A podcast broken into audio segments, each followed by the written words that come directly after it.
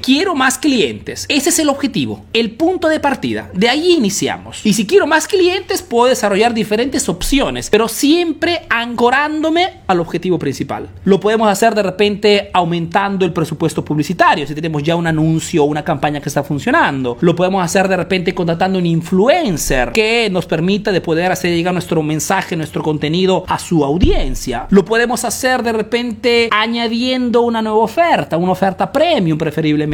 Pero comprenden que todo tiene un objetivo específico. Acción con dirección. Cualquier cosa quiero hacer.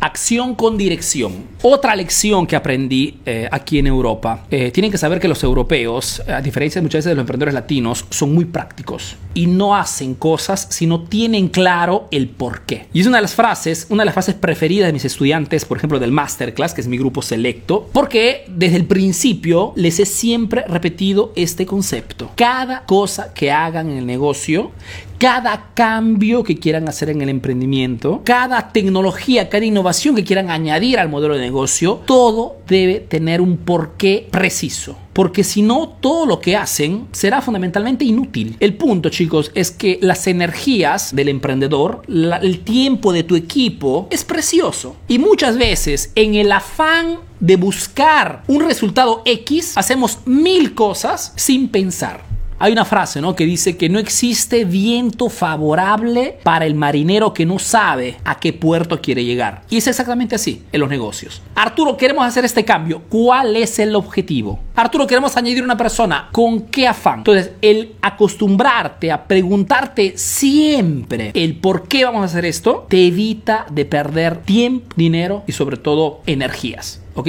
Tuya y la de tu equipo. Acción con dirección, cualquier cosa quieras hacer. ¿Quieres, ¿Quieres más clientes? Ok, quiero más clientes. Ese es el objetivo, el punto de partida. De ahí iniciamos. Y si quiero más clientes, puedo desarrollar diferentes opciones, pero siempre ancorándome al objetivo principal. Lo podemos hacer de repente aumentando el presupuesto publicitario, si tenemos ya un anuncio o una campaña que está funcionando. Lo podemos hacer de repente contratando un influencer, ¿no? Que nos permita de poder hacer llegar nuestro mensaje, nuestro contenido a su audiencia. Lo podemos hacer de repente añadiendo una nueva oferta, una oferta premium preferiblemente. Lo podemos hacer de repente haciendo contenidos de valor, información útil donde podamos igualmente de forma subliminal hablar de nuestro producto, mil formas. Pero comprenden que todo tiene un objetivo específico. Muchas de las cosas que los emprendedores hacen, lo hacen sin tener un porqué claro, transparente, cristalino. Y es un error garrafal. Acción con dirección.